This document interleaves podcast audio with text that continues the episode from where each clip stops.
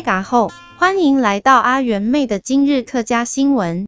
今天的重点新闻是，为持续弘扬客家文化，郑朝芳近期透过音乐与四月八文化节，串联起竹北与头份的友谊。郑朝芳的音乐创作及表演，带领观众探索客家文化的魅力，并透过四月八文化节的活动，将竹北与头份两地的人文风情和地方特色完美结合。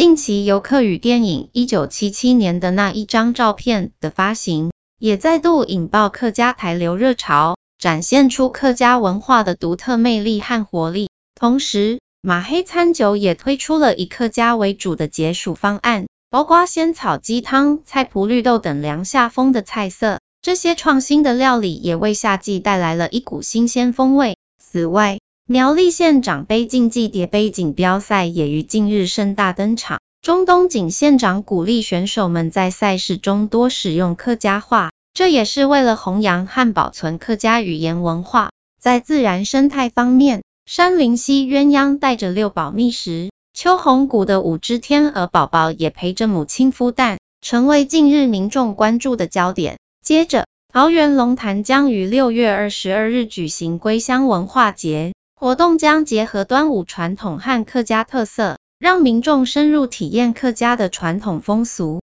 同时，中狮客委会社区也将举办美食交流活动，展现社区妈妈的厨艺，并以十五道客家美食表扬贡献心力的志工。四月八夜市，一年仅卖三天的头份客家妈祖年度盛会也将登场，而苗栗的鬼门关夜市，更是一年只卖一夜。为当地人带来独特的体验，欢迎持续关心客庄的大小事。如果喜欢我们的节目，也请给我们五星好评，留言与我们互动。安子 say，生龙你，张罗了。